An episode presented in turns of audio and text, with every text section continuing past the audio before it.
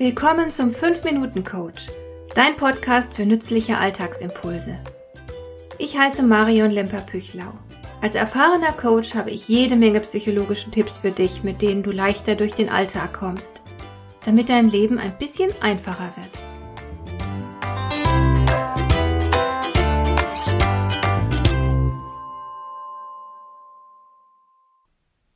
Es gibt ja bekanntlich keine zweite Chance für den ersten Eindruck. Und niemand wird bezweifeln, dass Äußerlichkeiten gerade in den ersten Minuten der Begegnung eine nicht unwichtige Rolle spielen.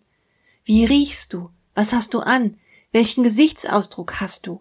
Wie steht es mit deiner Körpersprache?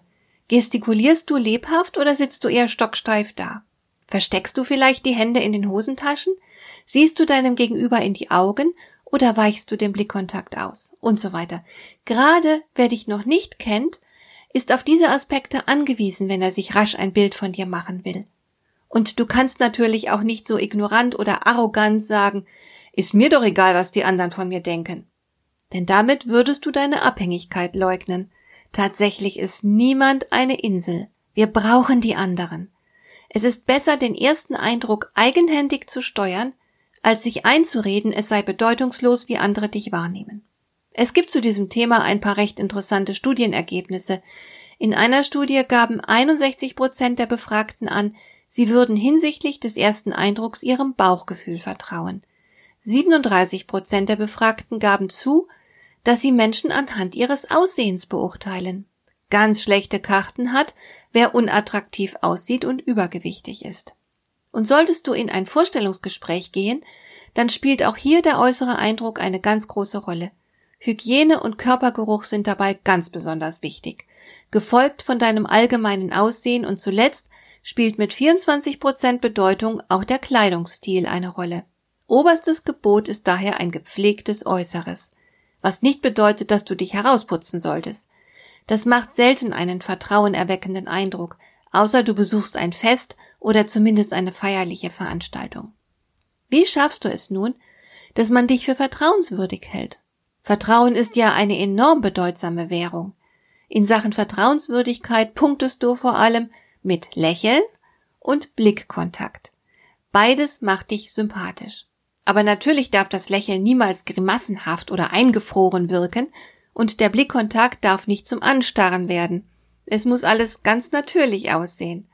Der Kleidungsstil darf sowohl leger sein, aber natürlich niemals schlampig oder sogar ein bisschen elegant.